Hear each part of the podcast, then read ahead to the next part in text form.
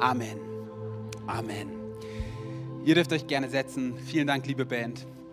Vielen Dank auch.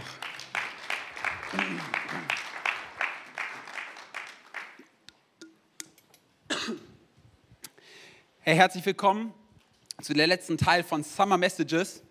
Ich sage vorab, Leute, der Herr muss heute Gnade mit meiner Stimme haben. Und ihr seid heute auch gnädig mit mir, richtig? Und ähm, ich freue mich so extrem, dass wir heute noch einmal ähm, ein freies Predigtthema haben. Wir haben in dieser Sommerzeit sechs Wochen lang ganz freie Predigtthemen gehabt. Und wir hatten die Chance als Prediger, einfach mal Themen zu teilen, die uns schon immer wichtig waren und die wir nie teilen durften. Spaß. Ähm, und äh, ab nächster Woche starten wir wieder rein in eine richtig gute Predigtreihe, auf die ich mich sehr freue. Die wird heißen Kingdom Culture. Und wir werden über verschiedene Reich Gottes Gleichnisse von Jesus sprechen. Aber heute habe ich noch mal ähm, ein paar Gedanken für dich, die ich dir einfach noch teilen will. Wir starten heute übrigens auch in die letzte Woche von 21 Tagen des Gebets. Und meine Predigt heute heißt lebenswichtige Wahrheiten. Sag mal zu deinem Sitznachbarn, heute wird es lebenswichtig. Okay, heute wird es lebenswichtig. Und ähm, ich dachte, wir starten einfach heute ohne großes Vorspiel direkt rein. Johannes 15, ab Vers 1. Wir lesen und dann schauen wir mal an, was da drin steht. Jesus Christus spricht, ich bin der wahre Weinstock und mein Vater ist der Weingärtner. Jede Rebe an mir, die keine Frucht bringt, schneidet er weg. Und jede, die Frucht bringt, schneidet er zurück und reinigt sie so, damit sie noch mehr Frucht bringt. Ihr allerdings seid schon rein, weil ihr mein Wort gehört und angenommen habt. Bleibt in mir und ich bleibe in euch. Eine Rebe kann nicht aus sich selbst heraus Frucht bringen, sie muss an, am Weinstock bleiben. Auch ihr könnt keine Frucht bringen, wenn ihr nicht mit mir verbunden bleibt. Lebenswichtige Wahrheiten. Ich glaube, dass dieser Text für uns vier Wahrheiten, geistliche Wahrheiten beinhaltet. Und sie sind so entscheidend dafür, dass dein Leben gelingt. Ich glaube, sie sind sogar überlebenswichtig dafür, dass du ein Leben führst, was nicht zerbricht, sondern was gelingt. Und wir werden in diesem Text gleich einfach, wir werden Stück für Stück durchgehen. Wir werden am Anfang von diesem Text eine geistliche Wahrheit entdecken. Wir werden eine Wahrheit darüber entdecken, wie das Reich Gottes funktioniert, wie die unsichtbare Welt aus Gottes Perspektive funktioniert. Und anschließend werden wir drei praktische Wahrheiten für dein und mein Leben entdecken. Und ich versuche das mal ganz simpel zu erklären. Ich nehme es mal auf eine physische Ebene. In dieser Welt gibt es Wahrheiten oder Naturgesetze, zum Beispiel das Naturgesetz der Erdanziehungskraft. Und ist dir schon mal aufgefallen, weil du dieses Natur Naturgesetz kennst, dass du dementsprechend dein Leben lebst? Also du springst zum Beispiel nicht aus dem Fenster, weil du weißt, dass es schlecht ausgehen könnte, weil da ein Naturgesetz ist. Wenn du Fahrrad fährst, dann trägst du einen Helm, wenn du klug bist, ich bin nicht immer klug. Und ähm, du trägst einen Helm, weil du weißt, wenn ich hinfalle, könnte ich mich verletzen. Oder was auch immer. Also du passt dein Leben an, an dieses Naturgesetz. Und das Gleiche gilt übrigens fürs Reich Gottes. Jesus spricht über geistliche Naturgesetze und es ist total natürlich oder geistliche Wahrheiten und es ist total logisch, dass wir praktisch unser Leben an diese Wahrheiten anpassen, denn wir wollen, dass unser Leben gelingt. Und das werden wir jetzt hier in diesem Text finden. Wir fangen mal an. Die erste geistliche Wahrheit, die wir hier finden, finden wir in Johannes 15, äh, Vers 1. Jesus spricht, ich bin der wahre Weinstock und mein Vater ist der Weingärtner. Vielleicht ist es dir schon mal aufgefallen, im Johannesevangelium, das ist ein Evangelium von dem Jünger Johannes geschrieben, an, speziell an Juden, um ihnen zu zeigen, dass Jesus der Christus ist, zitiert Johannes siebenmal Ich bin Worte von Jesus. Ihr kennt sie, ich bin der Weg, die Wahrheit und das Leben und so weiter. Eins davon finden wir hier. Und Jesus spricht also zu seinen Jüngern, das ist der erste Adressat von diesem Ich bin-Wort, er sagt, ich bin der wahre Weinstock. Jetzt weiß ich nicht, wie es dir geht. Also ich bin jetzt nicht so ein Experte, was Weinstöcke angeht. Also ich bin jetzt auch nicht so ein Agrarökonom wie Bernhard, der irgendwie Agrarökonomie studiert hat. Ich habe keine Ahnung von dem Kram. Ich habe auch keine Ahnung, wie Weinberge funktionieren. Ich weiß noch, dass wir damals, äh, als wir vor fünf Jahren geheiratet haben, war ich das erste Mal in meinem Leben in einem Weinhandel. Und wir kommen so rein, Ines und ich, und wir sind total die Banausen, was Wein angeht. Und wir sagen zu diesem Mann im Weinhandel, also wir hätten für unsere Hochzeit schon gerne einen lieblichen Wein, weil der soll ja den Leuten schmecken. Und dann guckt uns der Verkäufer an und sagt, also wir haben hier 400 Sorten Wein. Davon sind fünf lieblich und 395 sind nicht lieblich. kein Mensch trinkt lieblichen Wein äh, Ines und ich schauen uns an, dachten erstmal, okay, vielleicht sollten wir den Weinladen wieder verlassen.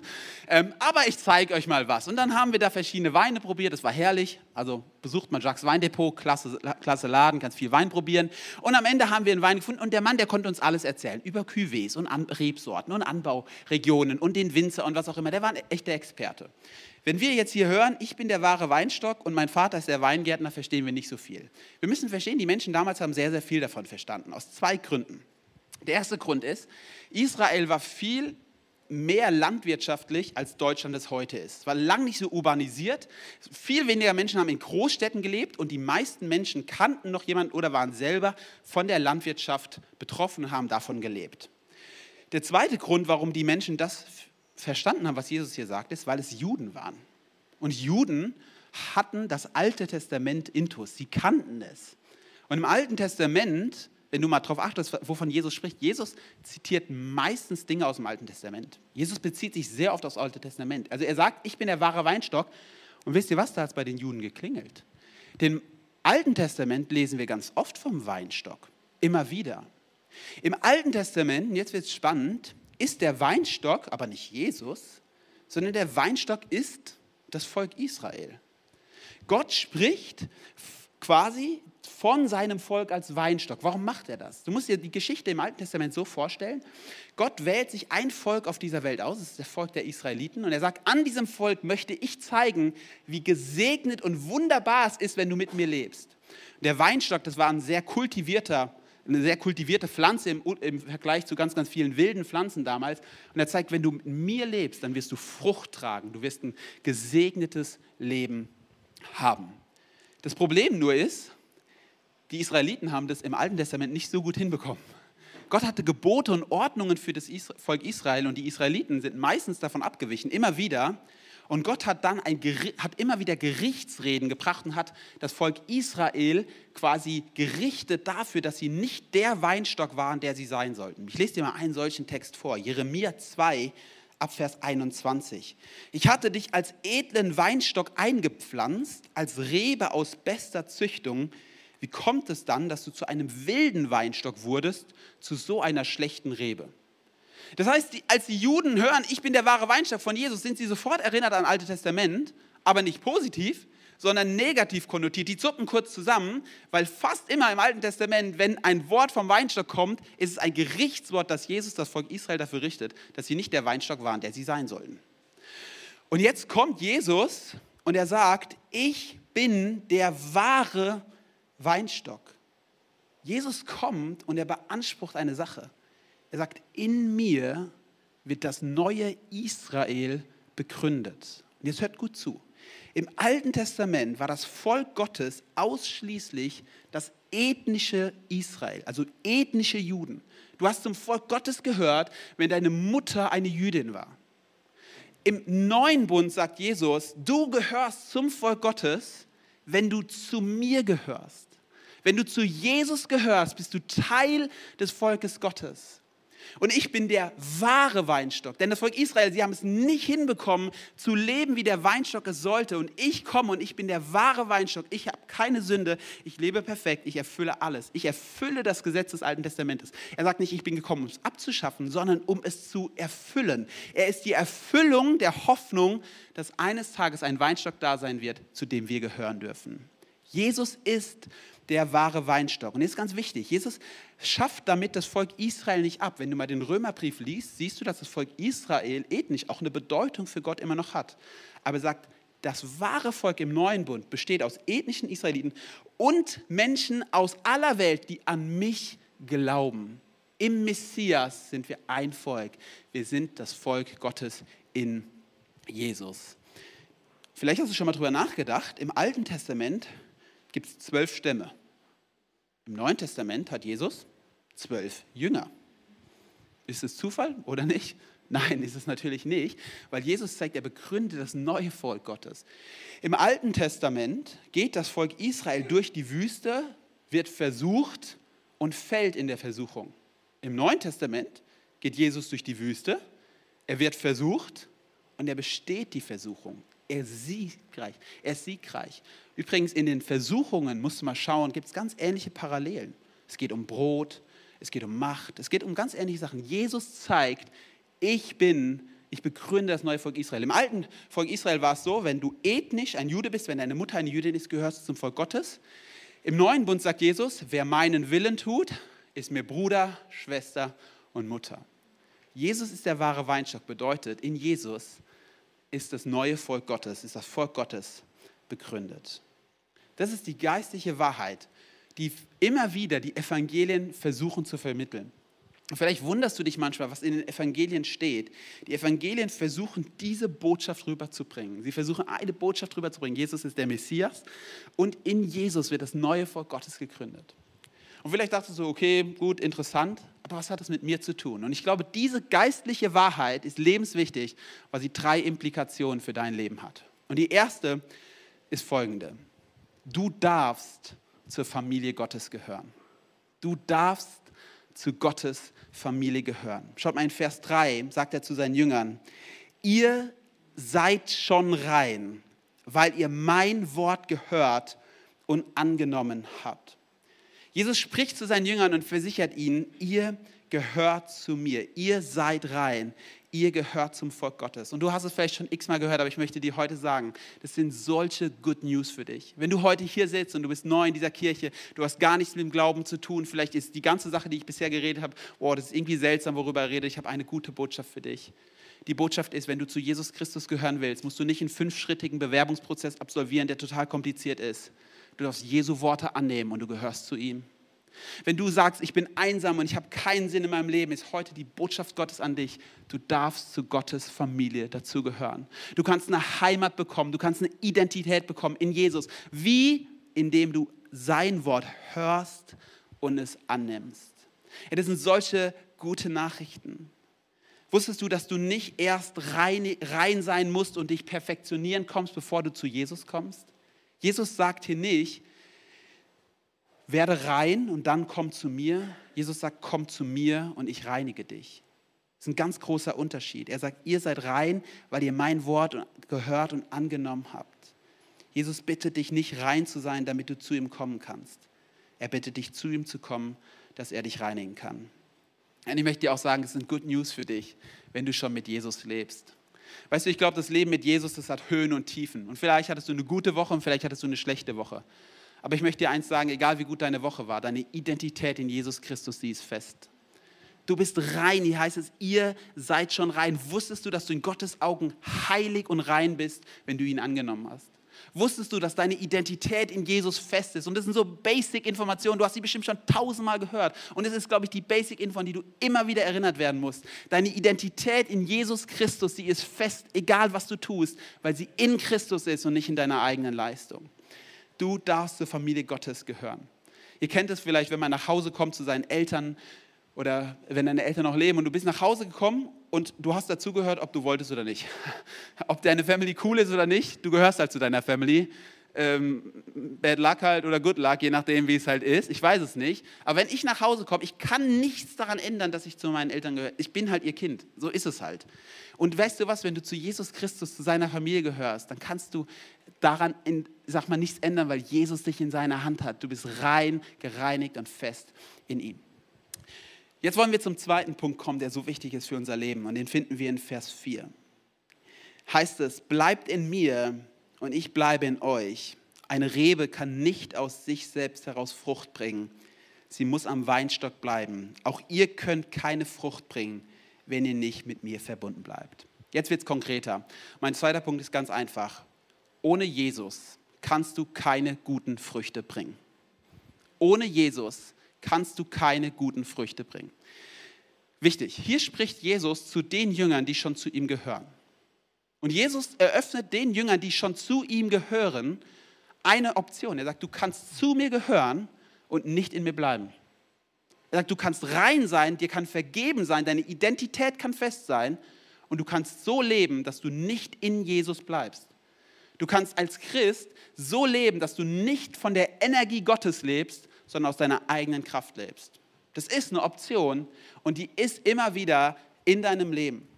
Und ich glaube, dass das so was ganz tief Menschliches ist. Wenn wir mal darüber nachdenken, vielleicht hast du Nachbarn, Freunde, wo du sagen könntest, das stimmt. Ähm, wir haben doch den Wunsch, gute Menschen zu sein. Ich glaube, wenn du mal rumschauen würdest, gibt es so, so viele Menschen, die, die das Gefühl haben, hey, ich bin doch ein guter Mensch oder ich bemühe mich zumindest ein guter Mensch zu sein. Ich glaube, das ist so ein Grundinstinkt von uns Menschen. Barack Obama, yes we can.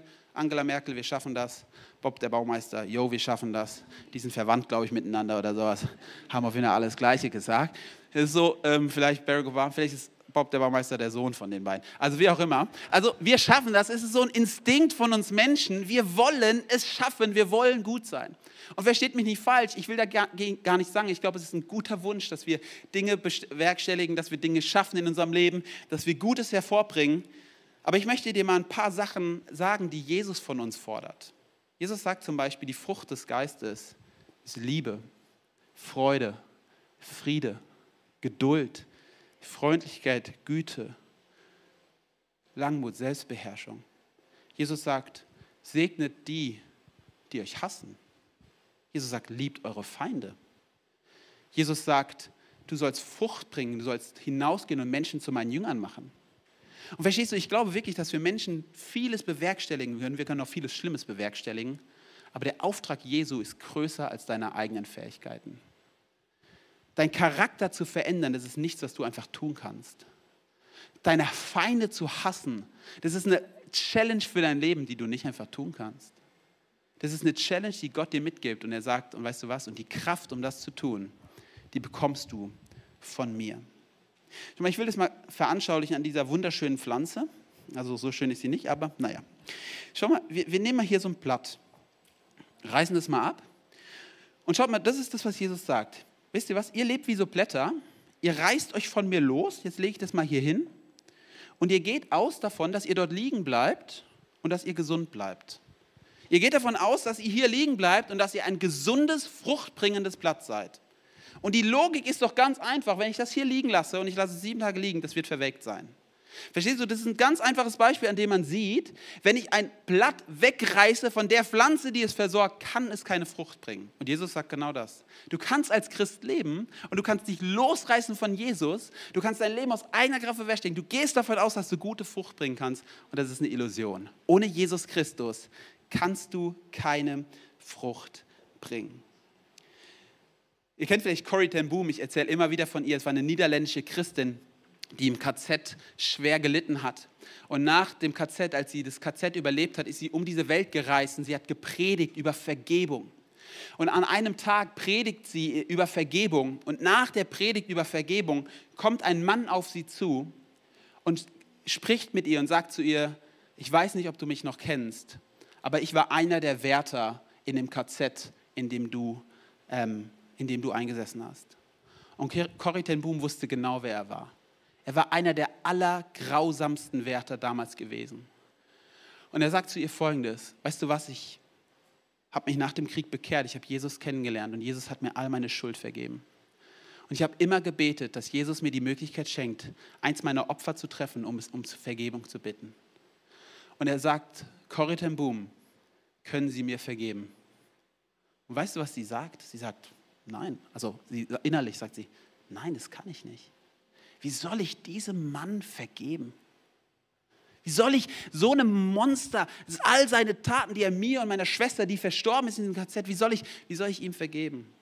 Sie sagt, in diesem Moment erlebt sie irgendwie wie vom Himmel eine übernatürliche Kraft durch sie kommt. Sie gibt diesem Mann die Hand und sagt, nein, kann ich nicht, aber durch Jesu Kraft vergebe ich. Und ich sage, ja, ich vergebe dir. Sie erzählt es wie so ein Himmelsstrom, wie so eine Kraft göttlich durch sie durchströmt und sie diese unfassbare Vergebung ausspricht. Und wisst ihr, was das mir zeigt? Dass die Aufgabe, die, die du in deinem Leben hast, die Aufgabe, die Gott mir gegeben hat und dir, dass sie größer ist als das, was wir in eigener Kraft tun können. Ohne Jesus kannst du keine Frucht bringen. Bill Johnson, Pastor von der Bethel Church, sagt deswegen immer, Glauben entsteht eher durch Ruhe und Hingabe als durch Arbeiten und Streben. Dein Glaube wächst mehr dadurch, dass du dich einfach Gott hingibst, sagst, Gott, ich brauche deine Kraft, als, du, als dass du einfach Gas gibst und dich anstrengst und ich bin schon ein guter Christ. Und ich lade dich ein, dass du wie so ein Segelboot deine Segel aufmachst und die Kraft von Jesus Christus kommst. Aber wie geht das jetzt? Wie kann ich angedockt bleiben an Jesus? Wie geht das denn? Und ich glaube einfach, dass es damit zu tun hat, dass du Zeit mit Gott verbringst Dass du Zeit mit ihm, ich will es ganz immer, dass du Zeit mit ihm verbringst. Dass du Zeit in seiner Gegenwart verbringst. Es kann sein, dass du es dir zur Gewohnheit machst, dass du auf dem Weg zur Arbeit in deinem Auto Musik hörst und betest. Es kann zur Gewohnheit werden, dass du morgens aufwachst und sagst, die ersten fünf Minuten, ich bete das Vater unser und ich gehe in Gottes Wort und ich lese es. Es kann bedeuten, dass du sagst, ich melde mich bei einer Kleingruppe an und ich bin unter Christen, die sich gegenseitig ermutigen und ich bleibe in Gott. Das kann sein, dass du dir zur Gewohnheit machst, dass du vor Meetings in deiner Firma, dass du dich kurz zurückziehst und sagst, oh Gott, ich habe jetzt dieses Meeting und ich will da nicht allein hineingehen. Ich brauche deine Kraft und ich bitte, dass du mit dabei bist. Ich hatte einen Freund, der hat sich zur Gewohnheit gemacht, immer wenn er einen Krankenwagen in der Stadt gehört hat, hat er gebetet. Er hat einfach gesagt, das ist einfach ein Ding für mich, das mache ich. Immer wenn ich einen Krankenwagen höre, fange ich an zu beten. Und er hat es geschafft, dass er in seinem Alltag einfach etabliert hat, dass er immer wieder im Gebet geblieben ist und er es geschafft hat, mit Gott durch diesen Alltag zu gehen. Ich möchte dich so ermutigen, dass du in diese neue Woche gehst und dass du in Jesus bleibst. Und jetzt kommt der dritte Punkt, die dritte geistliche Wahrheit. Und das ist vielleicht die herausforderndste geistliche Wahrheit. Johannes 15, Vers 2. Jede Rebe an mir, die keine Frucht bringt, schneidet er weg. Und jede, die Frucht bringt, schneidet er zurück und reinigt sie so, damit sie noch mehr Frucht bringt. Damit du wächst, wird Gott Schlechtes und Gutes aus deinem Leben wegnehmen. Damit du wächst, wird Gott Schlechtes und Gutes aus deinem Leben wegnehmen. Ich habe erst überlegt, wie ich den Punkt nenne, dachte, Gott will dich beschneiden, aber das ist sehr doppeldeutig und deswegen, damit du wächst, wird Gott Schlechtes und Gutes aus deinem Leben wegnehmen. Schaut mal, hier heißt es, ich lese nochmal vor, jede Rebe an mir, die keine Frucht bringt, schneidet er weg. Jede, die Frucht bringt, schneidet er zurück und reinigt sie so, damit sie noch mehr Frucht bringt. Erstmal den ersten Teil. Jede Rebe, die keine Frucht bringt, schneidet er weg. Jesus sagt, wenn du mit ihm lebst, kann es sein, dass dein Leben gar keine Frucht bringt. Jakobus sagt es so, Glaube ohne Werke ist tot. Das heißt, ein Leben mit Jesus, was in ihm gegründet ist, bringt Frucht, wenn es authentisch ist. Und wenn du in deinem Leben merkst, ich bringe gar keine Frucht, in meinem Leben ändert sich gar nichts an mir, dann ist die Frage, bist du tatsächlich mit Jesus eng verbunden? Bist du tatsächlich an ihn angedockt? Die Wahrheit ist, mein erster Punkt war, dich kann nichts aus der Hand Jesus reißen. Halleluja, weil Jesus sich in der Hand hält. Die andere Seite der Medaille ist es genauso wahr, Glaube ohne Werke ist tot. Es ist die gleiche Wahrheit. Luther hat deswegen den Jakobusbrief am liebsten aus seiner Bibel rausgeschmissen. Ich weiß nicht, ob du es wusstest, aber als Luther die Bibel übersetzt hat, wollte er den Jakobusbrief nicht mit in die Bibel reinnehmen, weil er gedacht hat, ey, der gehört nicht da rein, das kann nicht sein. Der Römerbrief sagt, wir sind gerettet aus Glauben und gerecht. Und der Jakobusbrief sagt, du sagst, du glaubst, aber du hast keine Werke, dein Glaube ist tot. Ich dachte, das passt nicht zusammen. Und doch, das sind die beiden Spannungen, die wir aushalten müssen. Jesus sagt, deine Identität ist in ihm fest, deine Identität ist fest. Und zeitgleich, wahrer Glaube zeigt sich daran, dass du Frucht bringst. Und er sagt, wer es nicht tut, die schneidet er ab. Und jetzt kommt, finde ich, fast dort die herausforderndste Stelle. Er sagt, jede Rebe, die Frucht bringt, schneidet er zurück und reinigt sie so, damit sie noch mehr Frucht bringt. Wusstest du, dass auch wenn du Frucht bringst, dass Jesus Dinge in deinem Leben wegschneiden wird? Ich finde, es ist so ein Bibelvers, der ist herausfordernd. Jemand wurde mal gefragt, hat, wurde gefragt, hey, findest du es nicht auch herausfordernd, dass du ganz viele Bibelverse in der Bibel nicht verstehst? Dann sagt er, weißt du, was ich noch herausfordernder finde? Die Bibelverse, die ich verstehe. Jede Rebe, die Frucht bringt, schneidet er zurück und reinigt sie so. Ich habe hab mich mal schlau gemacht wegen so Weinreben. Und ich weiß nicht, ob du es wusstest, aber Weinreben haben sehr, äh, Weinstöcke haben sehr, sehr viele Reben. Und zum Ende des Winters ist es so, oder zum Ende des Herbstes sogar schon, nach der, nach der Ernte quasi, dass der Weingärtner hingeht und er schneidet alle Reben weg, außer vier. Also von, dem ganzen, von der ganzen Weinstock bleiben vier Reben.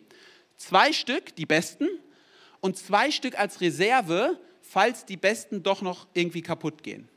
Und am Ende des Winters schneidet er auch noch die beiden Reservereben weg, dass am Ende vom gesamten Weinstock genau zwei Reben übrig bleiben.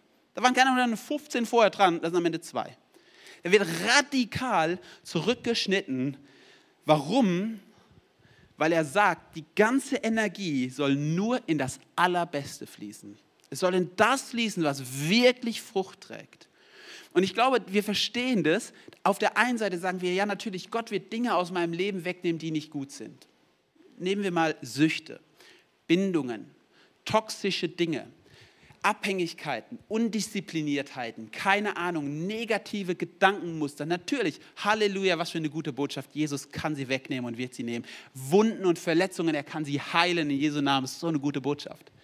Die herausfordernde Botschaft ist, er nimmt auch Dinge weg, die gut sind, aber nicht am besten sind. Das Gute ist der Feind des Besten. Ein Jäger, der zwei Hasen schießen will, schießt am Ende keinen. Und Jesus fordert uns heraus und er sagt, weißt du was, es gibt Dinge, die ich aus deinem Leben wegnehmen will, die dem besten Energie rauben. Und wisst ihr was, ich glaube, das ist ein Vers für uns Deutschen. Weil wir Deutschen, wir lieben es, ganz, ganz, ganz viele gute Dinge in unserem Leben zu haben. Hobbys, Wohlstand, Dinge, die wir anhäufen, die aber nicht das Beste und nicht das Eigentliche sind. Es können Hobbys sein, die Jesus dich fordert aufzugeben. Es kann ein Arbeitsplatzwechsel sein, der vielleicht sogar weniger Geld bedeutet, aber Jesus sagt, mir geht es gar nicht ums Geld, mir geht es darum, dass du in einem gesunden Rahmen bist. Das können Gewohnheiten sein, sogar gute Gewohnheiten, die du aus falschen Motiven tust. Das können Türen sein, die zugehen und du bist erstmal richtig enttäuscht. Ich habe mal bei der Predigtvorbereitung so die letzten, keine Ahnung, fünf Jahre Resüm, ähm, Revue passieren lassen, in denen ich Pastor bin. Und wisst ihr, was ich gemerkt habe? Eine der ersten Sachen, die Jesus immer wieder in meinem Herzen anspricht, ist die Frage, David, nicht was tust du, sondern aus welchen Motiven tust du es eigentlich? Und ich habe so viele schmerzhafte und gute Momente gehabt, wo Gott an mein Herz angeklopft hat und gesagt hat, David, das ist gar nicht so ein gutes Motiv, wie du eigentlich denkst. Und vielleicht ist es äußerlich eine total tolle Sache, aber die Frage ist, aus welchen Motiven tue ich es? Und Jesus ist hingegangen und hat schmerzhafte Dinge, er hat Dinge weggeschnitten oder mich erinnert, gesagt, David, du musst Veränderungen erleben, weil es nicht das ist, was ich eigentlich will. Erster Korintherbrief sagt, du kannst in Zungen beten, 1. Korinther 13, du kannst in Zungen beten, du kannst prophetisch reden, du kannst Wunder tun und du tust es nicht aus Liebe, dann kann es auf den Müll.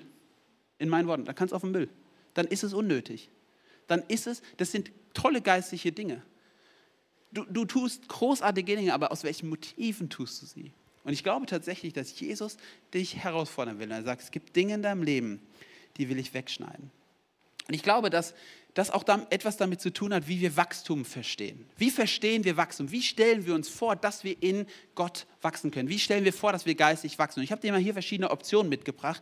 Die erste Option, wie wir uns Wachstum vorstellen können, ist so die Treppe von Herrlichkeit zu Herrlichkeit. Wenn ich mit Gott unterwegs bin in meinem Leben, ey, dann geht es einfach bergauf. Ja, es ist, es ist auch mal ein Plateau, aber eigentlich geht es einfach steil bergauf und das Leben mit Jesus geht immer nach vorne. Die zweite Vorstellung, wie du dir Wachstum ähm, vorstellen kannst, ist eher so, so habe ich sie mir, glaube ich, vorgestellt, als ich jung war.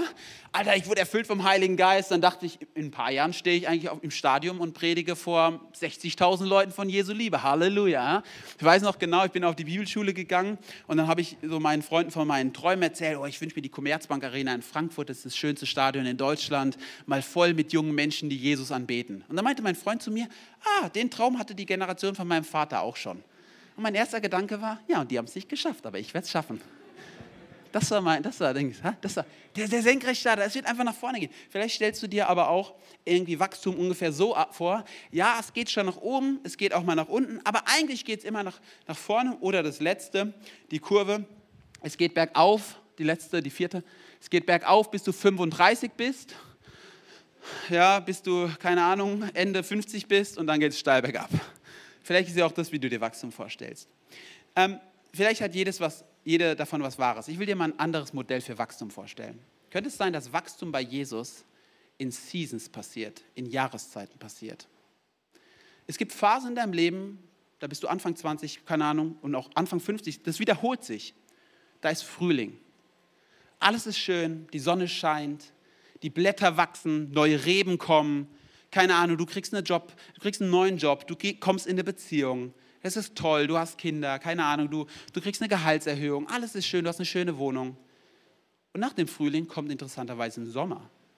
Und ja, Sommer sieht mega cool aus, aber wenn du mal im Sommer auf den Weinberg gehst, da passiert gar nichts. Du kannst ihn von außen anschauen, diese Weinrebe, die verändert sich 0,0 im Sommer. Da passiert keine Frucht, Da passiert kein Wachstum, da passiert nichts. Aber in dieser Zeit, es ist nur unfassbar heiß, passiert etwas ganz Wichtiges.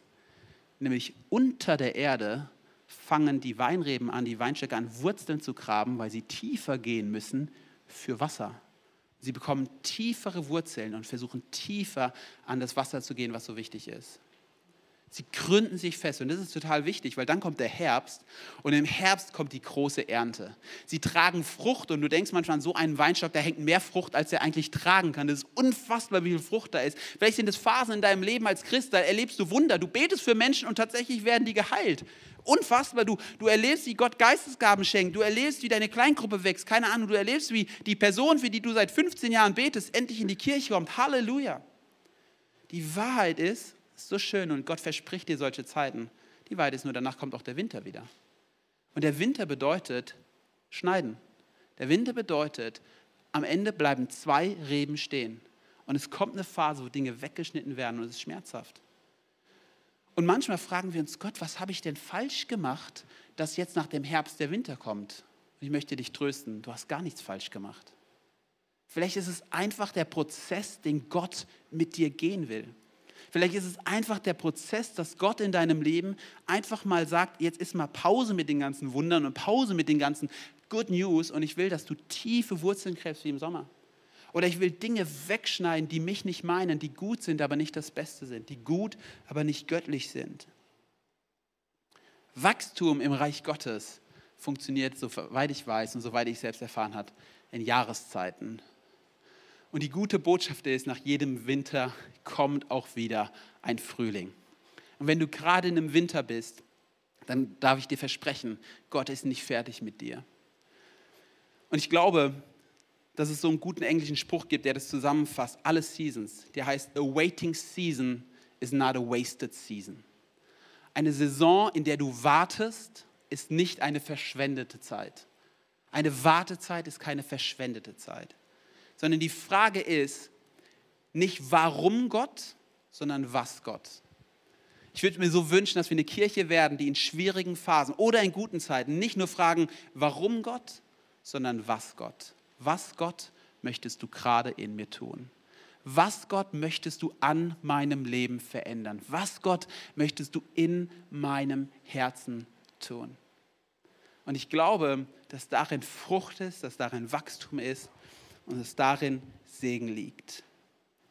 Die dritte geistliche Wahrheit ist, Gott wird Gutes und Schlechtes aus deinem Leben nehmen, damit du Frucht bringst. Und ich möchte zum Ende kommen und die Band kann gerne nach vorne kommen. Warum habe ich es lebenswichtige Wahrheiten genannt? Weil ich glaube, dass alle Punkte so entscheidend wichtig sind, dass unser Leben gesund bleibt. Die erste Botschaft ist, Jesus gründet das neue Volk Gottes und die Botschaft bedeutet, du kannst nicht durch Gesetze, Regeln und Taten irgendwas dazu beitragen, dass du zum Volk Gottes gehörst. Du findest es allein in Jesus Christus. Was für eine gute Botschaft.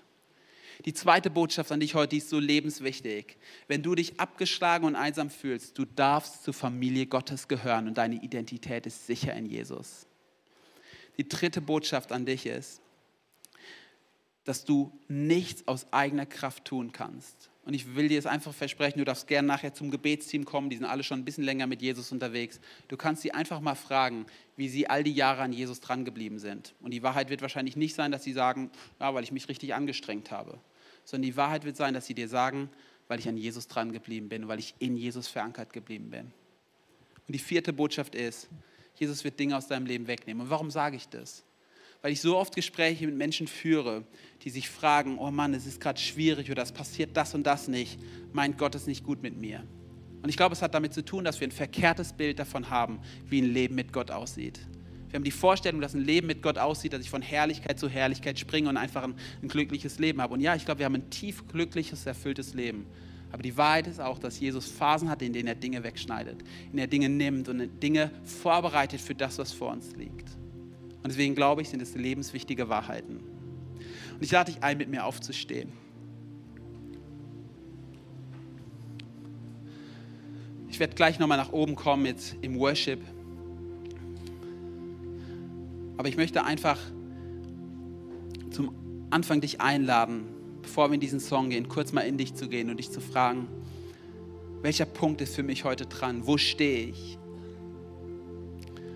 Mit Gott ins Gespräch zu kommen.